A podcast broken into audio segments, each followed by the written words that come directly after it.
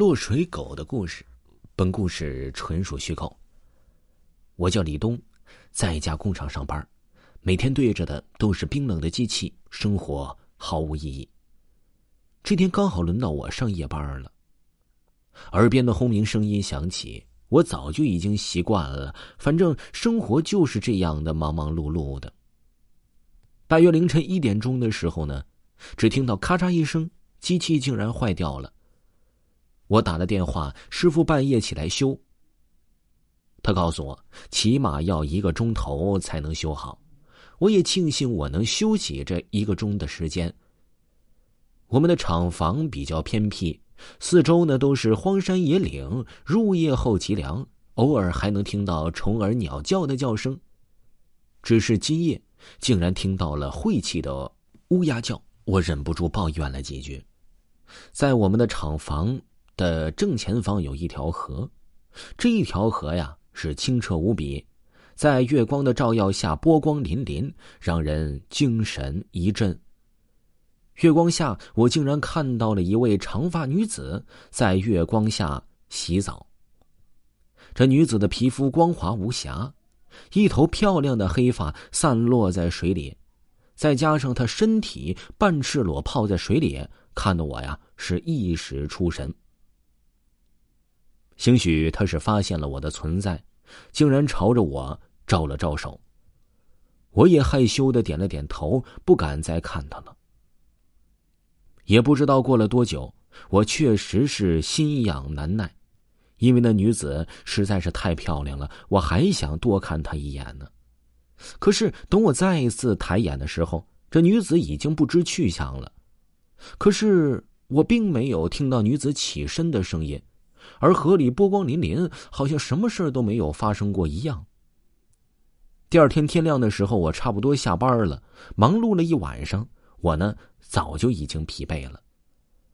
我可是刚走到厂的门口的时候，许多人聚集在河边，好像发生了什么大事好奇心下，我走过去一看，连警察都来了。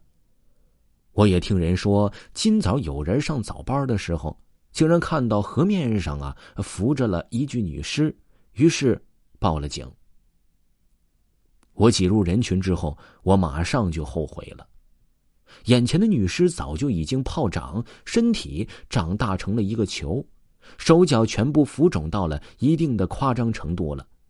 更为恐怖的是，女尸那张脸已经看不出容颜了，那就是巨人观。巨人观就是高度腐败。那股气味是难以言喻呀！最恐怖的就是女尸因为肿胀关系，一个眼球突出，另一只眼球直接滚落出来，刚好到了我的脚边，吓得我连连退后。昨天还有人在河边洗澡呢，怎么今天就发现尸体了呢？真的是难以想象。不过我并没有把昨晚的事情和这件事儿啊联想到了一块儿。尸体很快就被运走了，不过呢，大家对这件事儿也是议论纷纷。夜如此寂寞，今夜厂里的机器又坏了，我半夜打电话叫师傅来修，同样是站在了河边抽烟。在我抽烟的时候，不知身边什么时候站了一位穿着白裙的女孩月光下，我细细的看了她的容貌。女孩皮肤好似剥了壳的鸡蛋，身材呀也好看。哎，这不是我昨天见过的那女孩吗？昨晚这女孩还在河里洗澡，还对我打招呼呢。于是啊，我就主动跟她打招呼。美女微微一笑，也很主动。这时候，我的工友站在了工厂的门口，突然。对着我的方向破口大骂，污言秽语的是有多难听就有多难听。这位工友呢，可是我的死敌，他呢叫徐勇。平时工作上，哎，我们有诸多摩擦，还曾经喜欢过同一个女孩，只是最后那女孩选择了他。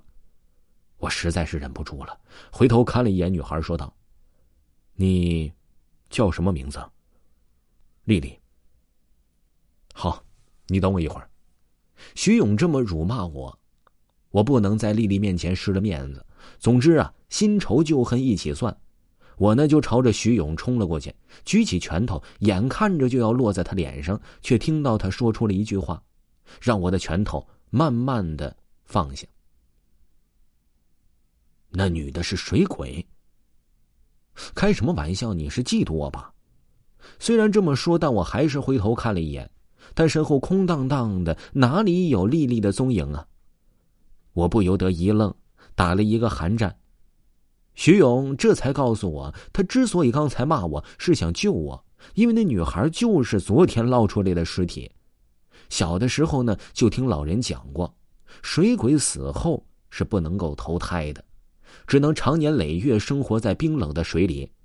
如果他们想要投生，就必须找替死鬼。如今河里有一个新的落水鬼，那么他们就可以投胎了。徐勇跟我说，今晚他一阵尿急，可是厕所的灯又坏了，他就准备到厂房外嘘嘘。他刚来到厂房外，就听到一阵怪风而来。他揉眼一看，水鬼就站在了我的旁边。亲爱的听众朋友，本集还有下集，请您继续收听落水狗的故事。